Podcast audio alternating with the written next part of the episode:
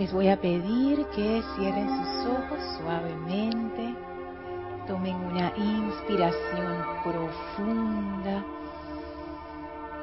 y exhalen. Inspiren profundamente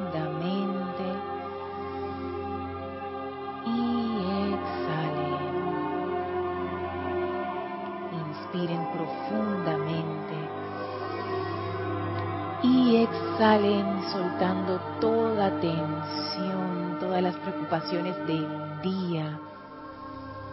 Sientan como con la inhalación se llena su cuerpo, su mente y su conciencia con pura luz blanca cristal. Y en la exhalación esa luz blanca cristal se lleva de ustedes toda la discordia, toda la limitación, todo el sufrimiento. Inhalen profundamente esa llama blanca de ascensión y purificación dentro de su vehículo físico. Llénenlo a rebosar y en la exhalación permitan que la llama se lleve toda impureza e imperfección, toda apariencia de enfermedad, toda causa y núcleo de discordia. Hagan esto varias veces a su propio ritmo, inhalando esa gran luz exhalando la llama y siendo purificados por ella. Y visualicen cómo la llama transmuta fácilmente toda esa discordia en luz. Inhalen profundamente esa llama dentro de su vehículo etérico. Y en la exhalación la llama saca de ustedes toda impureza, discordia e imperfección. Háganlo varias veces y cada vez cuando esa energía está siendo liberada, sientan como su vehículo se vuelve más feliz, más brillante, más liviano. Inhalen profundamente esa llama dentro de su cuerpo mental. Vamos a inhalar esa llama dentro del vehículo mental, llenándolo con esa luz y en la exhalación la llama se lleva todo patrón destructivo, dejando al vehículo mental libre, cristalino, receptivo a las ideas divinas. Inhalen profundamente esa llama dentro de su vehículo emocional hasta que rebose de luz y en la exhalación permitan que las suaves manos de la llama se lleven toda discordia, todo ánimo discordante, toda tristeza y limitación. Hagan esto varias veces y en cada vez sientan su vehículo emocional expandiéndose más brillante, más armonioso, más feliz. Somos uno con esa llama de vida, ascensión y purificación. Y visualizamos como sobre nosotros, que ahora somos el anclaje de esa gran llama blanca, se descargan los poderosos rayos de luz del amado Maestro Ascendido Serapis Bey y de los amados Elohim, Claridad y Astrea. Sientan esta poderosa Trinidad de acción descargándose en y a través de ustedes, purificándolos, elevándolos, llenándolos con gozo, con alegría, plenitud. Y ahora visualicen cómo desde su corazón de manera natural se expande la llama de Dios en ustedes sin limitación ni resistencia, envolviéndolos en su cualidad dorada crística, elevando aún más su vibración hasta que somos uno con la presencia de Dios en toda vida. Frente a nosotros, poderosos serafines de Luxor abren un portal y nos invitan a pasar al templo de la ascensión.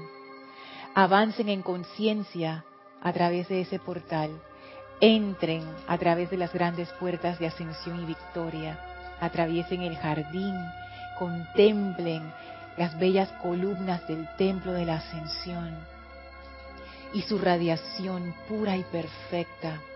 Suban las escalinatas, atraviesen el primer templo, atraviesen el segundo templo, entren al tercer templo y en la pared del final encontrarán las puertas corredizas al cuarto templo Presionen el botón a su izquierda para abrirlas y ahora entren a la habitación sin paredes blanca, refulgente, en donde nos espera el amado Maestro Ascendido Serapis Bey y los amados Elohim, Claridad y Astrea.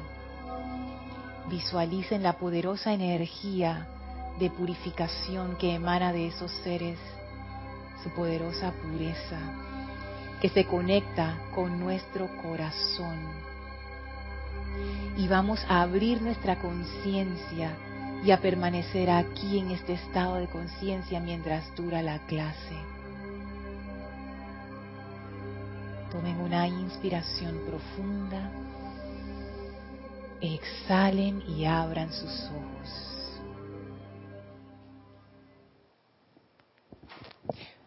¿Pueden abrir la, puerta? Sí. Gracias, Guiomar. Dios les bendice, la magna presencia yo soy en mí, reconoce, saluda y bendice a la victoriosa presencia yo soy en todos y cada uno de ustedes. Gracias Elma, gracias Guiomar por estar aquí, gracias Isa por el servicio amoroso en cabina, chat y cámara, gracias a todos ustedes sintonizados por Serapis Bay Radio y Serapis Bay Televisión, gracias por estar presentes con sus corazones, con su atención, porque sabemos porque lo sentimos, por lo menos yo lo siento, que los que están conectados a estas clases y a este empeño no solamente se conectan de manera intelectual, sino que se conectan con amor desde el corazón y eso hace una gran diferencia. Es, es tan interesante porque no somos, ustedes no son una audiencia. Buenas tardes. No son una audiencia más, sino que somos todos una comunidad. Entonces eso es importante. Dios te bendice, bienvenido. ¿Cuál es tu nombre? Alex. Alex, bienvenido Alex. ¿Primera vez que vienes acá? Eh, la segunda vez. Segunda vez. Con la página web. Ah, bueno, nos visita Alex. primera vez que... Bueno, a esta clase primera vez. Sí, qué bueno. Mucho gusto, yo soy Lorna. Gracias. Bueno, entonces vamos a la clase. Gracias a todos por su atención y su amor. Recuerden, para hacer comentarios utilizamos los micrófonos, los que estamos aquí en la clase presentes, pero ustedes que nos sintonizan por internet también nos pueden hacer llegar sus preguntas relacionadas con el tema de la clase al chat Serapis Bay Radio por Skype. Y si estás escuchando esta clase en diferido, o sea que hoy no es viernes 5 de mayo de 2017, igual me puedes hacer llegar tus preguntas y comentarios por mi correo electrónico lorna.serapisbay.com. Y bueno, seguimos en el tema de la clase. Se habrán dado cuenta que hoy en la invocación fue un poco diferente, porque además del maestro ascendido Serapis Bey, se nos suma el amado Elohim Claridad y la amada Elohim Astrea.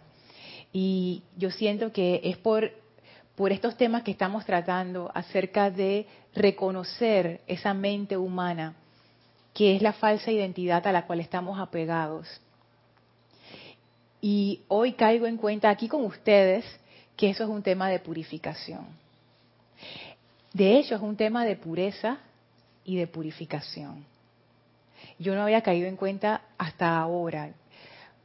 Y tiene todo el sentido estando haciendo el tránsito por este cuarto templo, del templo de la ascensión.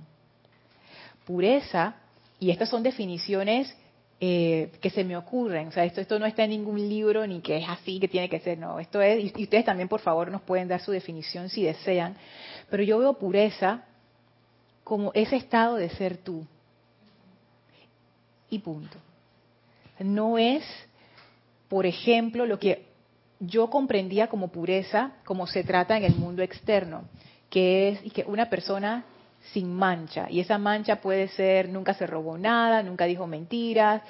eso no realmente es la pureza de la que estamos hablando acá. La pureza, según yo lo percibo ahora, es un estado en donde tú eres tú. Y tú dejas que ese ser que tú eres en verdad se manifieste sin limitación. Pero ¿cuál es la cuestión? Que los maestros nos enseñan a que nosotros tenemos cualidades humanas. A mí antes me afectaba mucho ese término, cuando yo lo leía en la literatura de los maestros, porque yo decía, oye, pero ¿por qué si los humanos no somos malos, qué les pasa maestros? Pero no, después comprendí que ellos le llaman así a lo que es discordante y limitante, que viene de la conciencia de separatividad. La conciencia de separatividad es realmente una ilusión en la que todos estamos globalmente, en donde cada uno de nosotros piensa que yo soy una separada, aislado de todos los demás. Y que, por ejemplo, yo no tengo nada que ver con Alex, ni con Guiomar, ni con Elma. Y es más, yo le puedo hacer daño a Elma, llama Violeta con eso, y a mí no me va a pasar nada. Y yo puedo andar feliz por ahí, sin darnos cuenta que en realidad nosotros somos una sola vida y que todavía está conectada. Y eso es una conciencia que recién ahora nos está entrando a nivel global con todo lo que es el movimiento ecológico. Ya por fin nos hemos dado cuenta que si yo ensucio los ríos, oye, eventualmente toda esa discordia se nos va a regresar. Y eso, y eso es algo que no se veía antes y se está viendo ahora.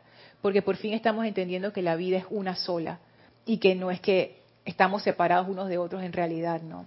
Entonces esa conciencia de separatividad tiene sus características, es una conciencia distorsionada que nos hace sentirnos solos. Y eso tiene un efecto bien feo, porque cuando tú te sientes solo, tú sientes que estás en tu burbuja, todo lo demás se vuelve desconocido. Y entonces uno empieza a ver enemigos afuera. Y empezamos a caer en características como las que vamos a estudiar hoy, que es la competencia y la comparación. Ya hemos visto otras características que son identificadores de esa conciencia de separatividad y de la mente humana. Porque los maestros nos dicen, todos tenemos mente. La mente es una parte de nuestra estructura para funcionar en este plano. Pero la mente humana es un agregado de conceptos que hemos ido acumulando a través de los siglos. Y ese agregado de conceptos nosotros hemos llegado a pensar que eso somos nosotros. Y por eso uno defiende tanto su identidad. Por eso de repente yo me, ofendo si alguien habla mal de los panameños, por ejemplo. O sea, yo puedo hablar mal de los panameños. Ah, pero si Guiomar, que es venezolana, habla mal de los panameños, me enciendo en furia. Esas son cosas de la mente humana.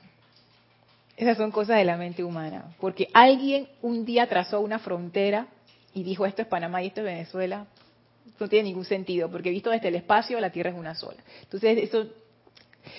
Pero uno lo siente bien fuerte dentro. Yo lo digo por mí, porque hay cosas que a mí me, me arrebatan y me llenan de ira, y después cuando yo analizo más, me doy cuenta, mira, esto es por mi bagaje, cultural, por la forma en que yo pienso, por mis puntos de vista.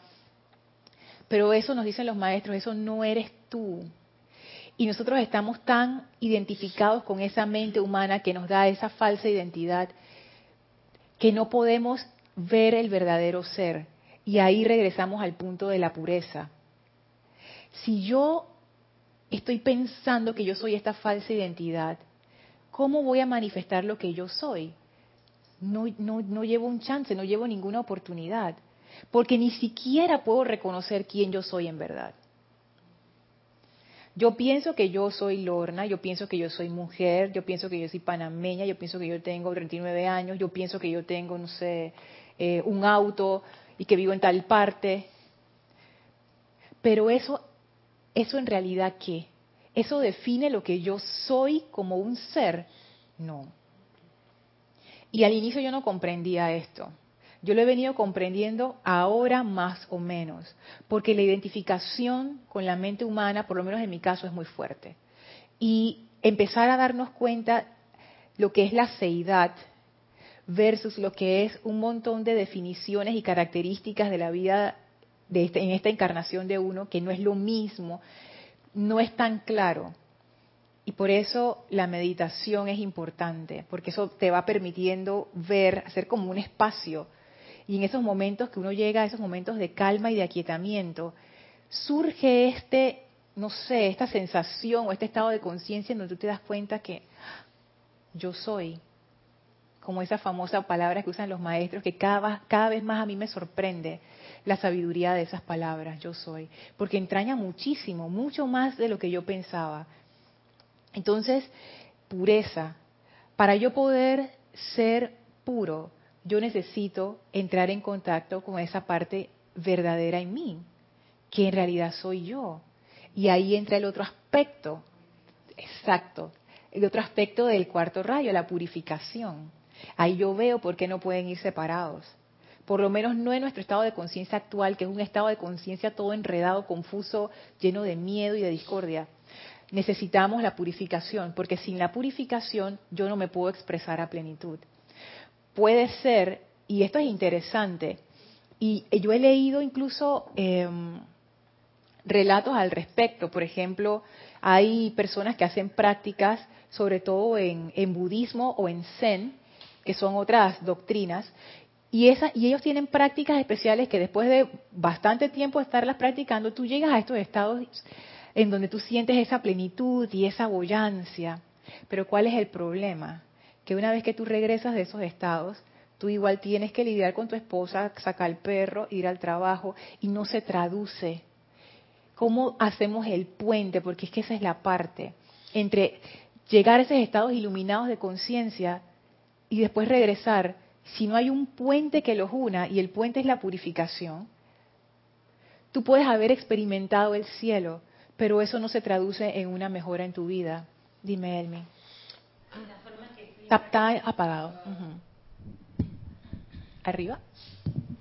En la forma que nos dice, entonces tenemos que estar conscientes de sostener esa armonía, sostener y consciente, y no dejarme salir de esa armonía. ¿Sabe por qué, Lorna? Porque no lo puedo sostener si me voy al otro lado de la mente humana. No me va a dar oportunidad. Y eso es como una contaminación. Ajá. Yo estuve eh, pensando mucho todos estos días que cuando yo estaba niña, eh, un señor, un abuelito me cuidaba, pero él no me dejaba que yo me incorporara en la comunidad ni en, la, ni en donde vivíamos siempre me tuvo aislada. hoy día yo me pregunto, pero ¿por qué yo siempre estoy sola, encerrada, apartada? Toda mi vida, pero nunca lo había podido comprender. Ahora con las clases que estaba dando, ahora pude comprender porque es lo que evitaba que yo me contaminara el ambiente, la desarmonía con las personas que no íbamos encontrando para poder tener esa paz. Si no, siempre íbamos a estar levantándonos, cayéndonos y en esta continuidad. Mira. Esa fue su forma de protegerme. de protegerme, pero nunca me explicó. Ahora lo vengo a comprender. Y no solamente la segunda persona fue mi suegro. También tenía una formación espiritual y siempre me aislaba. Vende para acá, no vaya para allá, quédese aquí este, mira, haga esto, me entretenía, pero era, no había podido comprender. Ahora lo entiendo, la mente humana, cómo te contamina y te enreda. Por eso uno vive como aislado. ¿Sabes qué, Eso que tú dices, dos cosas de lo que dijiste me llama la atención. La primera es lo de la armonía, que la armonía te permite hacer, sostenerlo. Y esa es otra característica del cuarto rayo, la armonía, la armonía a través del conflicto. Y es que la armonía es el puente. Porque si no hay esa armonía que viene de la purificación, de unos vehículos purificados, tú no puedes sostener esos estados iluminados o esa energía de alta vibración. No, no llega, hay como, como que, como cuando uno tiene una lámpara, un foco, y se parte el cable ya se apagó el foco. Y tú dices, pero ¿qué pasa con este foco que me enciende? No, es que el cable se partió, exacto, el puente se, se cayó. No hay forma que la energía que viene, esa energía poderosa que viene de las generadoras, llegue a tu casa y a tu foco, porque ya está partido. Entonces, es, yo lo veo ahí, la armonía es el puente. Es por eso que es importante y los maestros ascendidos siempre hablan armonía, armonía, armonía, armonía. Y lo otro es lo de la protección. Es cierto que mantenerte apartada es una forma de protegerte. Sin embargo, el siguiente paso que yo veo, y es difícil, es salir de, ese, de esa protección. Tú sabes el decreto ese, el famoso decreto que todo el mundo dice, la armonía de mi verdadero ser es mi máxima protección. Pero nunca lo sabía Lorna. Ahora que tú estás dando las clases, yo siempre me preguntaba por qué soy así. Ahora lo comprendo porque me lo está explicando. Viste, eso es la, sabiduría de, los maestros, que ellos te ponen ese decreto como para, ay Siquira, para decirte, oye, tú está bien, tú te puedes proteger de esta manera, pero recuerda que si tú sales de ese círculo de protección humana, tú todavía puedes estar protegida y es la armonía de tu verdadero ser lo que hace esa protección. Dime, Kira. ¿Sabes que, que en base al relato de, de Elmi, eh, causalmente, el día de ayer me reuní con unos, familiar, unos familiares que no veía hace años, cuando digo años, eh, eh, una que no veía desde que teníamos 10 años de edad. y el otro que no veía desde hace muchos años. y comenzamos a hablar, a conversar de todas las cosas que habían pasado en la familia y me di cuenta que uno de ellos eh, había estado sobreprotegido desde chiquito. Y he aquí que ahora estaba en la tercera edad y, todavía apenas estaba tratando de salir del cascaro. Wow. Como que no es fácil. Cuando te sobreprotegen es una cosa seria. Y, yo creo que tiene que ver mucho con la formación de cuando, estás pequeño, ¿no? Pero yo, yo creo que cada vida es diferente. A cada persona le toca, pues, una vida diferente. Y yo creo que por algo es. Porque en el momento que le toca ese, ese tipo de vida es porque de alguna forma esa persona es capaz de trascender eso, de saltar sobre eso y superar todos los obstáculos. Así es, yo también pienso lo mismo. Y ahora que cuando tú dijiste que todavía es diferente, es cierto, porque hay, hay seres que requieren más protección inicial que otros. no todo el mundo es igual. Y, regresamos ahora al punto de la comparación. Por eso es que es tan nociva. Yo caigo en eso un montón de veces. Vamos a tomar el ejemplo de, Kira. Yo me pongo toda arrogante y ridícula. Y que, ay, mire ese señor que no ha salido de su cascarón, que no sé qué, no sé qué. ¿Y eso qué, qué implica? Que yo, yo sí salí de mi cascarón. Y fíjate, qué bien. Yo no sé las circunstancias de la vida de esa persona. Claro. Claro que sí, arrogante y ridícula, o sea, pero, pero uno no se da cuenta, ese es el problema de la arrogancia, que uno no se da cuenta cuando uno es arrogante. Que yo estoy evaluando las vidas de los demás con base en mi criterio, el cual, por supuesto, siempre está correcto. Y eso es una, eso es falso, eso es una gran ilusión. Y eso es parte de lo, de lo, de las trabas de la mente humana cuando funcionamos desde la mente humana, nosotros siempre pensamos que tenemos la razón. Eso es como que así. Si no fuera así, no discutiéramos con la otra gente, tanto como lo hacemos. Entonces, esos temas de, comparación, por ejemplo, en, ese caso de la protección, y hay tantas otras formas sutiles en donde uno hace esas comparaciones en donde uno le echa un vistazo a una persona y uno de, una vez la pone en, un nivel, está más que yo o está menos que yo. O sea, dependiendo de por dónde esté, entonces tú te sientes súper bien o súper mal. Y esas son cosas que la mente humana siempre está haciendo todo el tiempo. Es como una programación defectuosa, pero no nos damos cuenta que es defectuosa. Por eso, eso que, dije hace como varios miércoles atrás acerca del programa que tiene esta maestra con los niños, una de las cosas que, que dicen a diario es, yo no soy mejor que nadie y nadie es mejor que yo. No, no, no, es cuestión de compararse con la gente. Si, si, uno se la pasa comparándose con todo el mundo, uno se vuelve arrogante, uno sufre. Sufre bastante. también. Porque piensa de que, ay, fulano es más que yo. Sí. Dime, Isa. Y con eso que dice Kira, en esa comparación uno está criticando, está juzgando, al hermano. Y tenemos un comentario de Aristides Robles desde Chiriquí, Panamá. Ay, Aristides, Dios te bendice. Bendiciones, a todos. Bendiciones. Lo mismo me ocurre a mí con respecto al comentario de Elma. Muchas veces prefiero estar aislado para lograr esos niveles de paz y armonía. Esto me ha pasado desde muy pequeño. Creo que traigo esta tendencia desde otras encarnaciones. La discordia humana muchas veces tiende a contaminarnos y tenemos que buscar la manera de protegernos. ¿Saben qué? Estoy bastante aislado. Ay, Aristides. Y tú sabes qué es lo qué es lo la cuestión con esa discordia humana que uno también contamina. Porque si nada más fuera que los otros lo contaminaran a uno, pero uno también es bien discordante y uno no se da cuenta. Lo digo sin ánimos de ofender ni de, ni de juzgar, sino que eso es parte eso es parte de reconocer la mente humana de cada uno de nosotros y no tirarle como una sábana encima y que, ah, pero yo estoy bien. En realidad ninguno de nosotros estamos bien, porque la mente humana tiene esa programación. Fíjate, Aristides, puede ser que en tu caso sea muy sutil y me voy a atrever a utilizarlo como un ejemplo. No es que sea así, voy a utilizar lo, que dijo Aristides como un ejemplo. Cuando uno está cuando uno quiere estar aislado para no ser contaminado, y yo entiendo eso, Aristides, porque de verdad que hay veces que la vida afuera se pone como difícil. Yo estoy viendo, y lo digo por mí, enemigos. Ahí hay una cuestión. Yo estoy viendo la vida que está allá afuera como algo que me puede hacer daño. O sea, yo estoy sintiendo que la vida es ofensiva conmigo. Y eso, eso es un problema. Porque como dice el amado Saint Germain, lo que piensas y sientes, eso traes a la forma.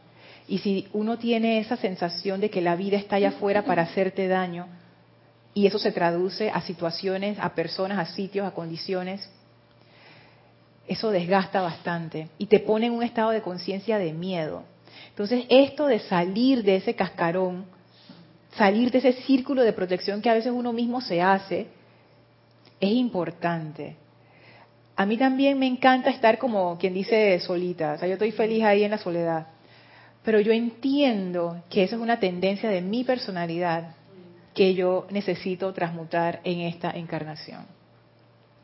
Porque yo no puedo, eh, hay una palabra en inglés, embrace, que es como aceptar, aceptar a la vida y al mundo desde una posición de aislamiento. Y fíjense el gesto que hice, para los que están escuchando en audio, hice un gesto como de contracción y de puños cerrados.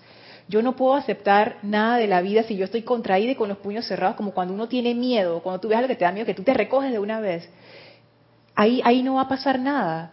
Para aceptar esa vida yo tengo que abrirme y yo abro mis brazos y mis manos. Y conste que no es abrirte a lo loco o ingenuamente, pero es una apertura quizás no tanto externa como del corazón. Porque no es que uno ahora se va a poner en situaciones de riesgo o se va a ir a tratar con gente que tú sabes que te va, te va a dar tu puñalada por la espalda. Pero la diferencia está en, en tu corazón, en cómo tú experimentas eso. Porque puede ser que tú entres a un lugar bien discordante con gente discordante, pero en tu corazón no tiene por qué haber odio. Y tú puedes transitar a través de esa situación estando protegido por ese amor adentro. Es algo que yo todavía no, he logrado, pero lo intuyo. Y hay, hay veces que como que he podido experimentarlo así de a poquito. Y eso que dicen los maestros yo creo que es cierto. Ellos dicen que cuando un individuo tiene suficiente amor, uno incluso puede transitar por una selva llena de animales salvajes y no te pasa nada. Quizás yo lo estaba viendo como, como algo, una metáfora, pero ahora que me pongo a pensar que la selva es el, nuestro diario vivir, el amor es una opción interesante. Es, la opción que te realmente te, mantiene a salvo, ahora que lo pienso. Sí, porque se va sosteniendo ese, ese amor internamente y saber que estás unificado con la presencia, que ya es todo para ti. Y tú, uno sigue continuando, va caminando y va manteniendo ese pensamiento forma. Estoy acompañada, no estoy sola y me va bien y, me, y las cosas se van abriendo, todas las puertas, todo cambia.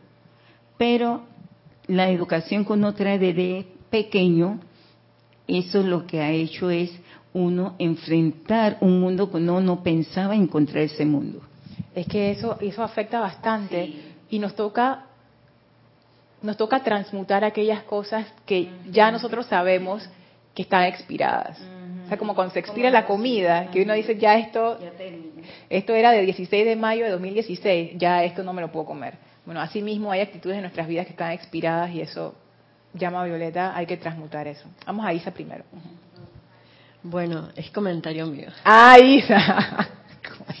Lo que pasa es que además de, de la, del amor, siento que regresamos a la pureza y la purificación.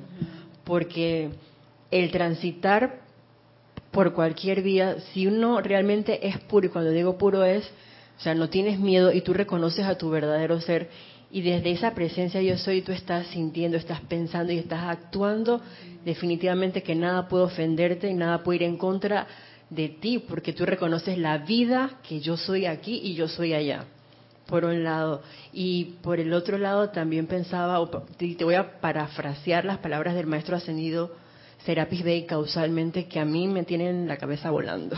Wow. Porque recuerdo en un discurso donde él habla acerca de los candidatos a la ascensión y recuerdo que él dice que todos tenemos en nuestro pecho, o cuando nos ponen en nuestro pecho esas palabras, candidatos a la ascensión, la hermandad de Luxor se compromete y te va a poner, por así decirlo, todas las pruebas. Tienes un ser de Luxor al lado tuyo todo el tiempo. Y que de nuestra parte, o a la que nosotros nos comprometimos, era convertir en portadores de la luz a toda vida con la que entrásemos en contacto a toda corriente de vida. O sea, no dice humana, angélica, elemental. No estoy clasificando ninguna evolución, a toda. Y es que, ¿cómo así, amado Maestro Ascendido Serapis Bey? Devélamelo. Entonces, escuchando el punto de vista de mis hermanos, si yo escojo siempre, y lo digo por experiencia propia, porque yo les he comentado varias veces que yo tiendo a ser introvertida y me cuesta mucho interactuar con la gente y de, pronto hasta en el lugar donde me desenvuelvo chuleta, eh, hablar con el propietario de una mascota, lo pienso así, cuando tengo que explicarle algo, pero gracias Padre porque es una oportunidad de pasar esa barrera y ver cómo me puedo explicar y hacerme comprender con diferentes corrientes de vida. Y pensaba entonces en eso, si me mantengo claustro o encerrado en mi propio mundo, en mi esfera, en mi burbuja, que aquí nadie me va a molestar, o me mantengo según yo protegida por estar solita, ¿cuándo voy a interactuar con esa vida y cómo voy a darle la asistencia a los maestros ascendidos de poder convertir a esas corrientes de vida en esos portadores de la luz? Y también me recuerdo del maestro ascendido Jesús. Él lo hizo y fue el ejemplo espectacular. Y tal cual él lo dice, yo lo hice y ustedes también pueden hacer eso y más. Y yo por lo menos me pregunto, muchas veces me he preguntado, ¿cómo cariños yo hago eso? ¿Cómo cariños yo hago eso? Ah. me, me parece interesante esas propuestas del maestro. Sí, y es que es que ahí uno ve eso que los maestros, saben que los maestros en su, en su literatura, ellos siempre ellos siempre hablan de ciertas cualidades, las repiten una y otra vez. Iluminación es una, sanación es otra, provisión es otra, suministro abundancia. Y hay una que también ellos mencionan bastante, que es el coraje o el valor. Coraje no de ponerse furioso, sino coraje de tener el valor para hacer las cosas. Y es que yo me doy cuenta, Isa, que esto de la pureza, de atreverte a romper eso que te obstruye a tus propios paradigmas, de entrar a ese ciclo de purificación profunda, para que tú puedas abrir las puertas lo suficiente para que se manifieste el ser que eres tú. Desidentificarte de todo aquello que tú adoras en este momento y tienes como lo más sagrado, que es la mente humana, porque estamos identificados con eso, y dejarlo atrás. Eso requiere mucho coraje, muchísimo, muchísimo valor, muchísimo.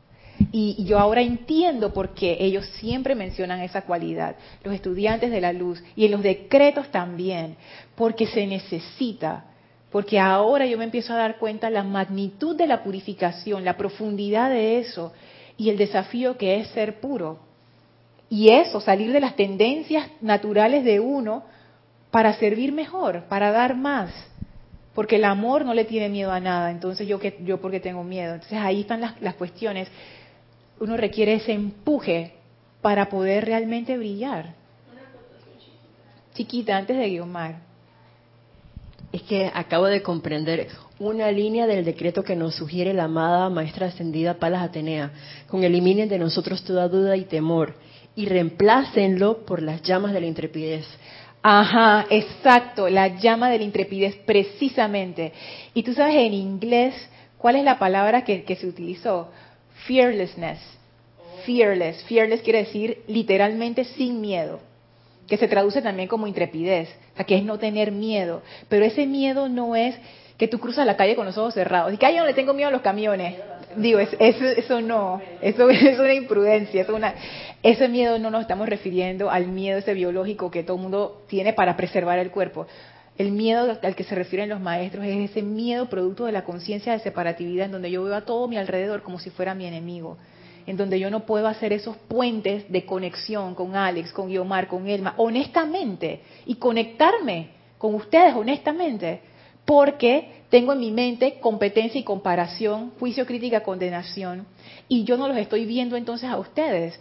Yo lo que estoy viendo es la imagen que de ustedes yo tengo en mi mente, exacto, mi percepción, mi concepto.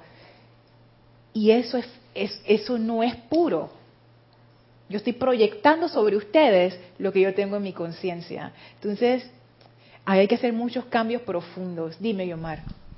Eh, bueno, en relación a la pureza, estoy recordando que hace muchos años eh, yo le dije a, la pareja de un amigo, ella, la, que su, su, pareja era, era pura. Era, no le dije esa palabra, le dije, a mí me parece que ella es químicamente pura, me acuerdo que, para referirme a una persona sana, eh, transparente, sin envidias, eh, bueno, con una serie de cualidades que yo veía en ella, ¿no? Entonces ahorita me acordé de ese episodio. Y claro, ahora lo profundizo aún más, porque veo que es luz, o sea, pureza es luz. Cuando tú emites luz, obviamente que tienes todas esas cualidades. Y no era una persona eh, que yo la veía eh, espiritual ni avanzar religiosamente, pero emitía una gran pureza. Y bueno, posiblemente hemos conocido personas así.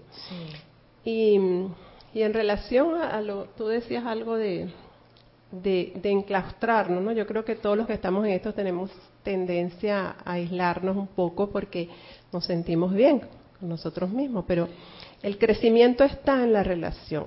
Sí. En la relación, en bien se llame relación de pareja, relación y en salir yo recuerdo que hace poco mi hijo me dijo, tú no estás en una escuela espiritual, entonces tienes que aguantar todo lo que te digamos y todo. Le dije, ya va. una cosa está en una escuela espiritual y otra cosa que me saquen de quicio este, las cosas, ¿no? Porque, pero sí, el aprendizaje está en la relación, cualquier relación y en el mundo afuera. Entonces, claro, es muy rico estar tú meditando. Yo lo llamo mi búnker.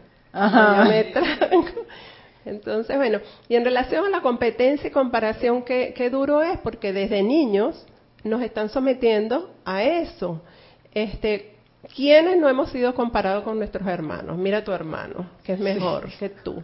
Yo tuve un hermano que me llevó un año y era perfecto para aquella época, porque era de mejor estudiante, si mi mamá le decía camina para acá, caminaba para acá, súbete aquí, se subía, todo es la hora de dormir a dormir, a mí me decían es la hora de dormir, mm, mm, un ratico más, o es la hora de bañarte, no, y por qué me voy a bañar esta hora. Entonces, te están comparando con, con, otro que es perfecto y tú eres imperfecto, y te están, y, y ahí viene la competencia, pues.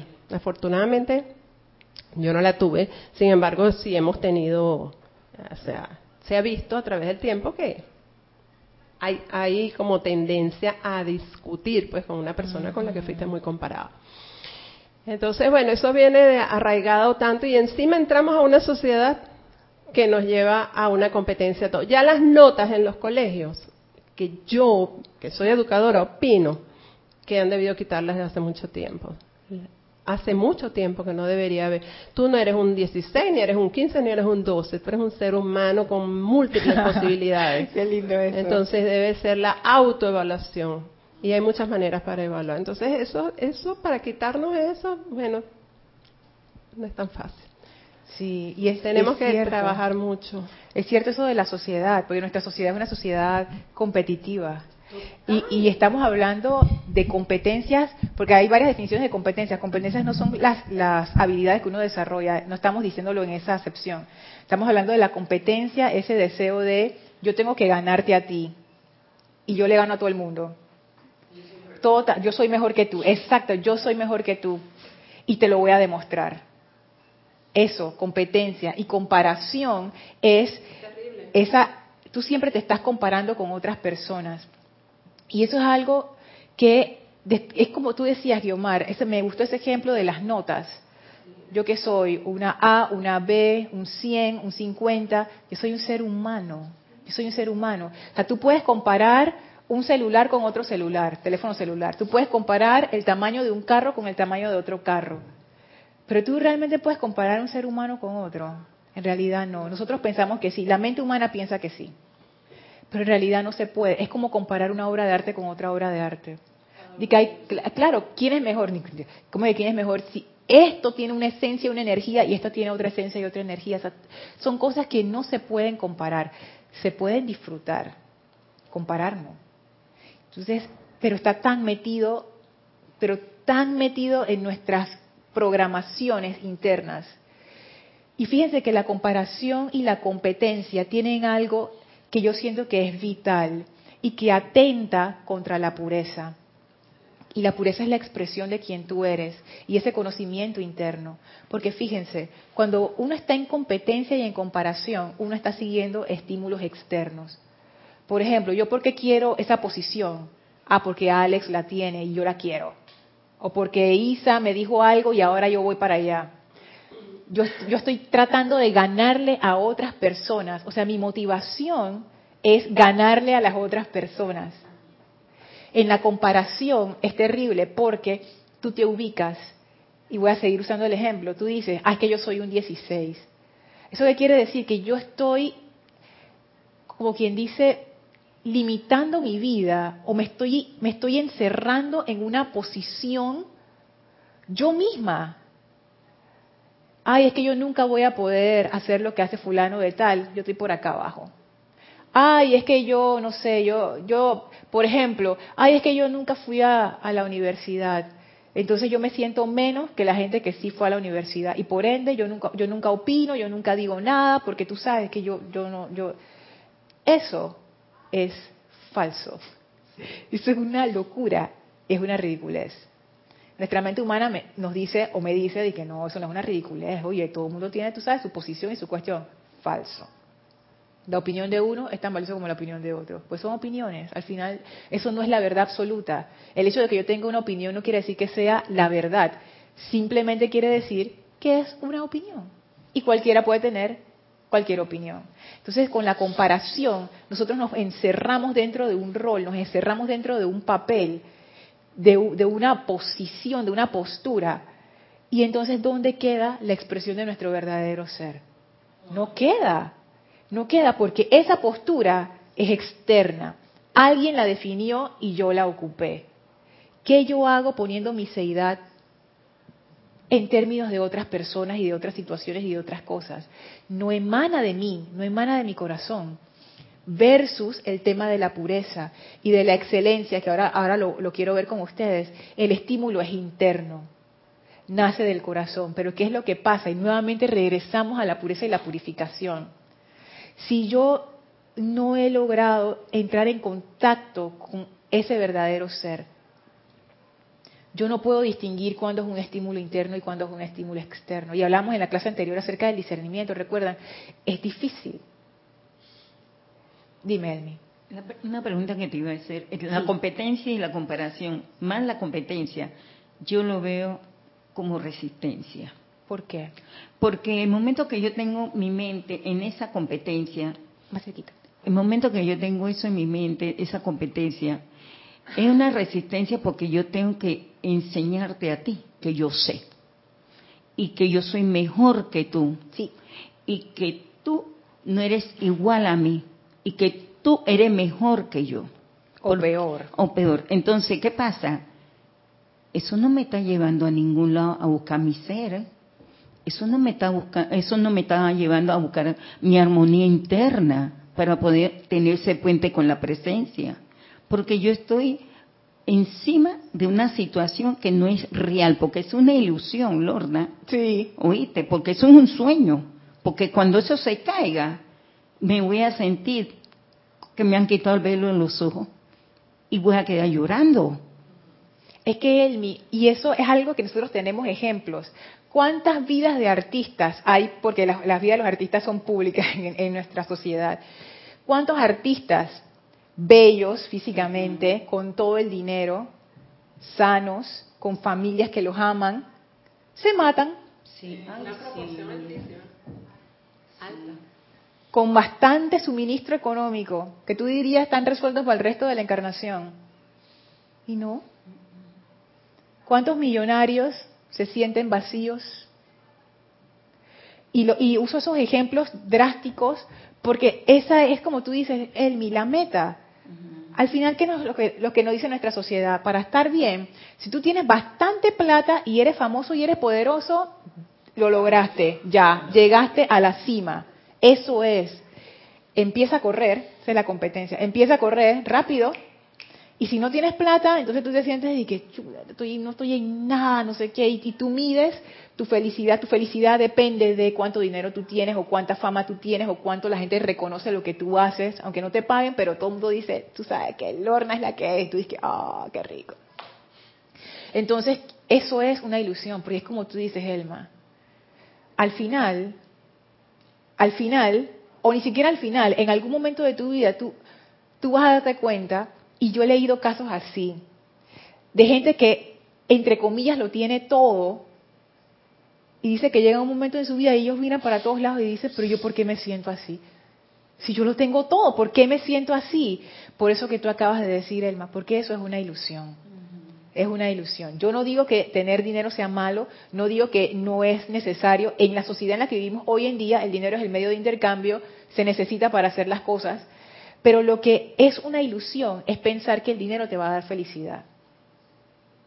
El dinero te puede dar otras cosas, te puede dar la seguridad económica de que tú mañana tienes para comprar la comida y cosas así.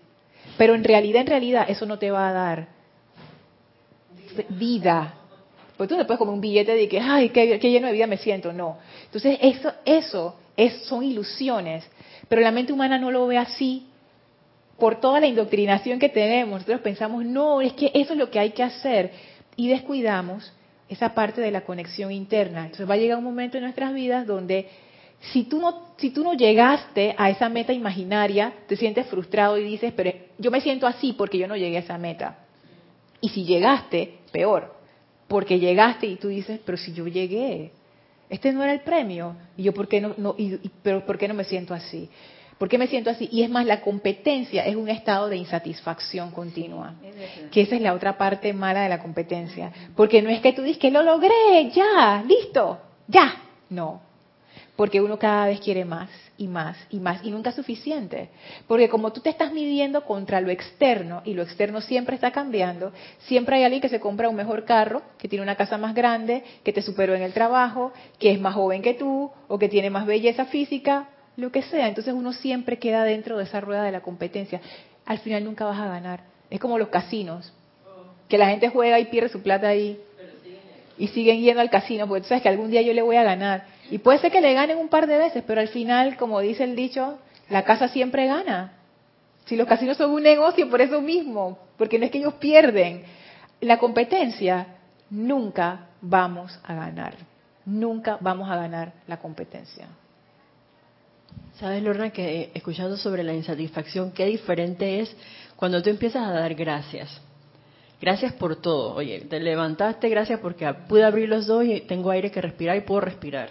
Uh -huh. Gracias por tus vehículos, gracias porque tienes donde un techo donde habitar, gracias porque te puedes mover bien, puedes, qué sé yo, eh, interactuar con la gente, puedes irradiar amor, tú puedes servir en alguna forma a un elemental, a un hermano, bueno, otro hermano porque los elementales también son hermanos. Claro, claro. Tú puedes dar gracias por lo que tienes, aparentemente lo que no tienes también, porque te da la oportunidad de invocar a la presencia yo soy a la acción. Entonces yo creo que cambia como que la mente, el simple hecho que pudiera decirse simple, pero es grande, el cambio de conciencia de gratitud. Es que, es que tú lo acabas de decir, es que es un cambio de conciencia. Y, y cómo se amarra eso con lo que estamos hablando, con las metas falsas de la competencia Nadie da gracias por eso. Ay, mentira, no es que nadie, pero estoy haciéndolo así como una generalización. Cuando uno empieza a dar gracias porque uno se puede parar de la cama el día que no te puedes parar. Y tú dices, ay, Dios mío, ¿qué es esto? Cuando uno empieza a dar gracias por su techo, el día en que tú te encuentras, hey, no tengo dónde vivir. Ahí, ahí, entonces tú empiezas a dar gracias cuando sí tienes dónde vivir. Pues hay que esperar a ese punto no. Pero es un cambio de conciencia, porque la competencia siempre nos pone las cosas en el futuro, nunca ya. Ahora tú no vas a ser feliz, tú vas a ser feliz en el futuro cuando tú logres esto, esto, esto, esto, esto, esto, esto, esto. Todas esas expectativas que son de la mente humana y no son ni de uno. Y todo eso está siempre en el futuro, siempre en el allá. Y entonces cuando uno está presente aquí, cuando uno disfruta de lo que tiene. Nunca. Después de tantos meses de no laborar, recuerdo que el primer día que regresé a la clínica, como que me invadió un gran gozo, porque dije, gracias Padre por la oportunidad que tengo de estar aquí. Y recuerdo que agarré a mi jefe y le di un abrazo de corazón. Yo, le, le, fueron dos abrazos y que jamás pensé que me iba a sentir tan feliz de verlo y de abrazarlo. ¡Ay, se lo dijiste! Sí. Ahí se rió. Soy honesta. Ok. Pero fue así, de corazón. Y el interactuar ahora con la mascota, no es que antes no lo hacía, pero yo creo que es con mayor plenitud y con mayor regocijo, porque tengo esa oportunidad. Claro. Es que es así, cuando uno pasa por situaciones difíciles, ahí uno se da cuenta de qué, qué, tan, qué tanto, qué tan afortunado uno es. Pero uno no se da cuenta de esas cosas. Porque no, no sé, porque nuestra conciencia no está ahí, nuestra conciencia está, tú sabes, yo tengo más plata que tú y no sé qué. Una cosa que quiero traer es el tema de la excelencia. ¿Por qué? Porque se puede quedar la idea, porque yo sé que hay gente pensando, y yo también lo pensé en su momento, dije, ah, pero si no hay competencia, entonces no hay superación personal. Eso es un mito, eso es un mito, porque yo me puse a investigar al respecto. Y sabrás que hay educadores que han medido eso. Y dicen que en salones de clase donde se estimula la cooperación, el rendimiento es mucho mejor que en los salones donde se estimula la competencia. Y no es de que, que ah, eso es de la nueva era, no. Son estudios que la gente ha ido haciendo, explorando este, esta otra opción porque nos hemos dado cuenta como sociedad que cuando la gente empieza a competir, todos al final todos perdemos. Porque fíjense, es, horrible. Imagínense, son 20 personas y las 20 personas están compitiendo y nada más puede haber un ganador. Versus, somos 20 personas y las 20 personas estamos cooperando. Al final, ¿cuál de los dos grupos va a tener más? El de la cooperación. Porque somos 20 poniendo toda nuestra vida ahí. Eso se va a multiplicar por 20 y por más. Pero en la otra, ese uno empobrece a los otros 19. Y puede que no los empobrezca y que ah, se llevó toda la plata o el premio, pero emocionalmente empobrece. ¿Por qué? Porque entonces tú dices, yo soy el que gané y todos ustedes son unos perdedores. Hablando de la conexión entre los seres humanos, ¿qué conexión puede haber entre una persona que se cree el ser dominante y tú eres el dominado? Y porque yo gané, tú me tienes que hacer caso. Nadie se aguanta eso. Entonces se resquebraja y encima se forman más competencias porque ahora los que supuestamente son perdedores quieren el puesto de ese ganador, pero son 19. Y entonces entre los 19 va a empezar a formar grupitos y alianzas, o sea, todo se empieza a resquebrajar. Un grupo contra el otro grupo para ganar la corona.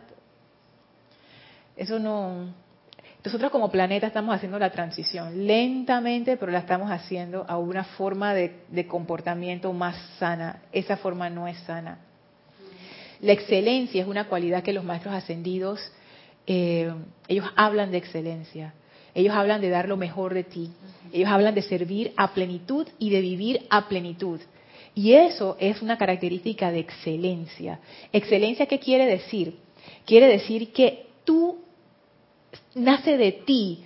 Yo quiero hacerlo mejor en esta situación. Pero es un impulso que viene de ti. No es que yo quiero hacerlo mejor que Alex. No. Yo lo quiero hacer mejor que yo, que mí, que, que lo que yo hice ayer. Yo quiero superarme, pero la motivación es interna, el estímulo es interno. Porque siente ese deseo, ¿no? Porque siento el deseo de hacerlo bien, porque me interesa lo que estoy haciendo y lo quiero hacer excelentemente. El hecho de que no haya competencia y comparación en la conciencia de uno no quiere decir que uno se vuelve mediocre ni complaciente con lo que es mediocre, no. Yo lo veo al, contrario, yo veo que uno se vuelve excelente. Entonces se manifiesta en la humildad de esa persona, Lorna, porque no entra en esa competencia y comparación. Fíjate, eso es una cosa que no había visto, pero tienes toda la razón. Porque qué humildad puede haber cuando hay competencia y comparación. Y, fíjense, ustedes pueden ponerse a pensar todas las veces que uno ha entrado en competencia y comparación, y hay veces que son tan sutiles, pero tan, tan sutiles, que uno ni se da cuenta cuando ya uno está en competencia y comparación con otras personas. Eso es un mal lugar donde estar. Y es como decía Kira, eso causa sufrimiento. Eso, eso, realmente causa sufrimiento, muchísimo sufrimiento. Entonces, la excelencia, la, la, excelencia no depende de la competencia ni de la comparación. Depende de ti. De qué tan lejos tú quieres llegar y hasta dónde tú quieres dar. Es, un, es una motivación interna. Dime, Isa. Es que escuchándote asocio la, la, excelencia con la sensatez también y con la honestidad, porque con uno mismo, obviamente, cuando tú te das cuenta de que algo está mal y tú dices, hey, esto, ¿por qué estoy haciendo esta cosa? Y que la motivación no es la, la correcta, entonces tú sabes que eso es una componenda con la imperfección. Y tú puedes escoger a través del discernimiento, oye, voy a ser honesto y por sensatez no voy a hacer esta cosa. Invocas y al, al, dar lo mejor de ti, viviendo ese momento presente, entonces yo creo que estás sacando la excelencia, me parece. Y fíjate ahora que tú dices eso, el amor también juega parte de esa excelencia. Claro que sí. Porque yo pienso que cuando uno es excelente en algo, porque uno no, no es que necesariamente tenga que ser excelente en todo, excelente, que, ay, tope, tope. Pero ponte que tú haces tus cosas con amor y las haces bien. Eso yo, yo siento, y esto es una opinión, que es un nivel de excelencia. Porque tú lo estás haciendo de tu corazón, lo estás haciendo de buena onda, lo estás haciendo Se bien. magnetiza, Lorna, ese amor. Porque la persona que barre, barre con tanto amor, que ese piso, cómo brilla y todo lo que pasa, y que qué bonito quedó todo. Armonía. Uh -huh. Eso genera armonía. Sí. Y eleva, claro que sí. Y fíjate, ese ejemplo es bueno, porque tú pensarías, ah, pero ¿qué puedo hacer yo barriendo un piso? Nuevamente, comparación ay, es porque yo soy la que barro, entonces, entonces no, no, no puedo dar nada. Al contrario, es que quién te ha dicho que tú por, por el, la, una, hacer una actividad, tu valor depende de eso. Y ese, ese, es nuevamente el enganche que tenemos, que la seidad no depende de lo que tú haces. Y ahora me atrevo a decir, esto así lo tiro así como una hipótesis, que la excelencia realmente no es una manifestación tanto de la habilidad técnica como una manifestación de tu ser y de ese amor. Es, es, yo creo que va por, va por otra línea. Y fíjense, para cerrar la clase quisiera terminar con, un, con una consideración que un día me, me, me, ayudó a romper un poco con esa necedad de la competencia y la comparación. Porque yo era una de las que estaba como preocupada porque tú sabes que uno tiene que lograr ciertas cosas a ciertas edades y, y si tus amigos lo hacen y tú no lo estás haciendo, entonces ¿qué pues? Y un día yo venía conduciendo del trabajo venía, iba a mi casa, era de noche, bueno, yo no sé de dónde venía porque era bien de noche, y hay un venado que sale cerca de donde yo vivo, porque donde, donde el lugar donde yo vivo hay una parte que colinda con el Parque Metropolitano de Panamá. Y entonces hay un lote baldío y a veces, raras veces, pero sale un venado, un venado en medio de la ciudad.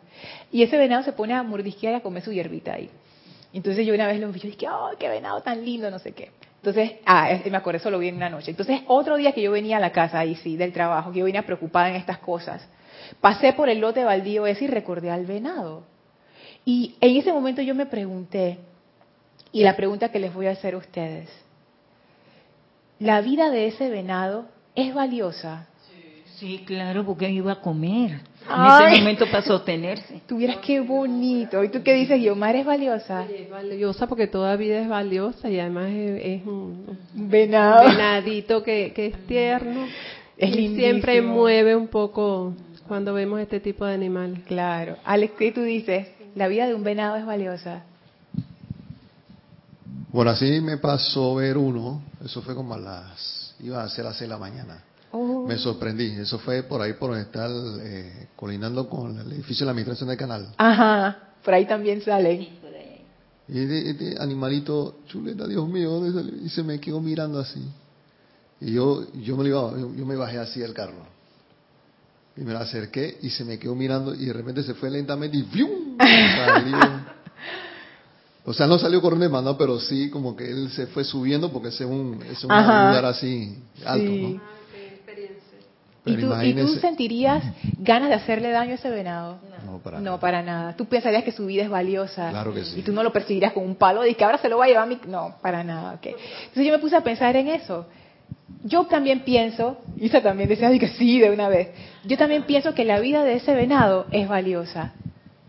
Pero fíjense, entonces aquí viene la cuestión. ¿Por qué yo pienso eso si él nada más es un venado?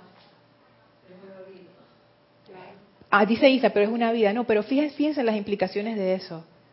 Yo no estoy esperando nada de un venado más allá que sea un venado. Yo considero que la vida de un venado es valiosa simplemente porque es un venado. No es que el venado tiene un título de doctorado, es que yo, yo soy el doctor de los venados. No es que el venado estaba haciendo malabares, es que ese venado está entrenado y mira todo lo que puede hacer y por eso es valioso. No.